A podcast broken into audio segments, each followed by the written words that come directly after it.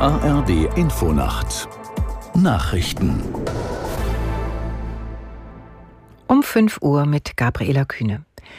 Bundeswirtschaftsminister Habeck ist in Schlüttsiel in Nordfriesland von wütenden Bauern am Verlassen einer Fähre gehindert worden. Es kam zu einem Handgemenge mit der Polizei. Die Beamten setzten kurzzeitig Pfefferspray ein. Aus der Nachrichtenredaktion Jan Busche. Als Robert Habeck aus dem Urlaub von der Hallig-Hoge kam, warteten etwa 100 Bauern auf ihn. Hintergrund waren offenbar die geplanten Subventionskürzungen für die Landwirtschaft, die mittlerweile zum Teil aber wieder zurückgenommen wurden.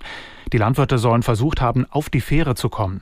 Laut Polizei konnte der Vizekanzler die Fähre nicht verlassen und musste zur Hallig-Hoge zurückfahren.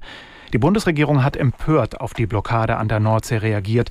Ein Regierungssprecher bezeichnete den Protest der Bauern als beschämend und eine Verrohung der politischen Sitten. Bei einem Brand in einem Krankenhaus in Uelzen in Niedersachsen ist ein Mensch ums Leben gekommen. Laut Feuerwehr wurden 22 weitere Personen verletzt, sechs von ihnen schwer. Der Brand war am späten Abend im dritten Stock der Klinik im äußersten Westen Uelzens ausgebrochen. Er griff auf mehrere Patientenzimmer über. Die Feuerwehr war mit etwa 140 Kräften im Einsatz. Sie konnten den Brand schnell löschen. In den Hochwassergebieten in Deutschland gibt es heute etwas Entlastung. Denn nach Angaben von Metrologen geht die, die Dauerregenphase im Laufe des Tages zu Ende. Dann könnten Pegelstände zumindest stagnieren und nicht mehr weiter steigen. Die Hochwassergefahr an vielen Flüssen und Bächen hält aber an. So gibt es in Landkreisen in Niedersachsen Warnungen wegen des ansteigenden Grundwassers. In Lilienthal im Kreis Osterholz können Bewohner evakuierter Straßen bis mindestens Sonntag nicht zurückkehren, weil die Scheitelwelle in Wümme und Wörpe noch erwartet wird. Der verstorbene CDU-Politiker Wolfgang Schäuble wird heute in seiner Heimatstadt Offenburg beigesetzt. Zuvor gibt es in der evangelischen Stadtkirche einen Trauergottesdienst. Schäuble war im Alter von 81 Jahren gestorben.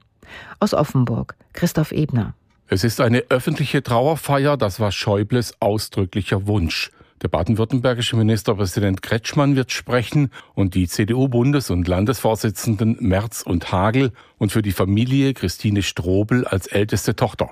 Schäuble war bis zu seinem Tod Mitglied im Deutschen Bundestag. Er war Kanzleramtschef, Fraktionschef, CDU-Chef, Minister und Bundestagspräsident, aber immer auch eng verbunden mit der Region am Oberrhein, mit dem Elsass und mit Baden.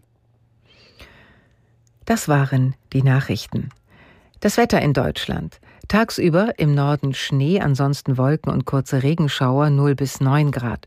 Am Samstag überall grau und zwischendurch kurze Schauer bei minus 1 bis plus 6 Grad. Am Sonntag Wolken, im Nordwesten etwas Sonne. Die Zeit, es ist 5.03 Uhr.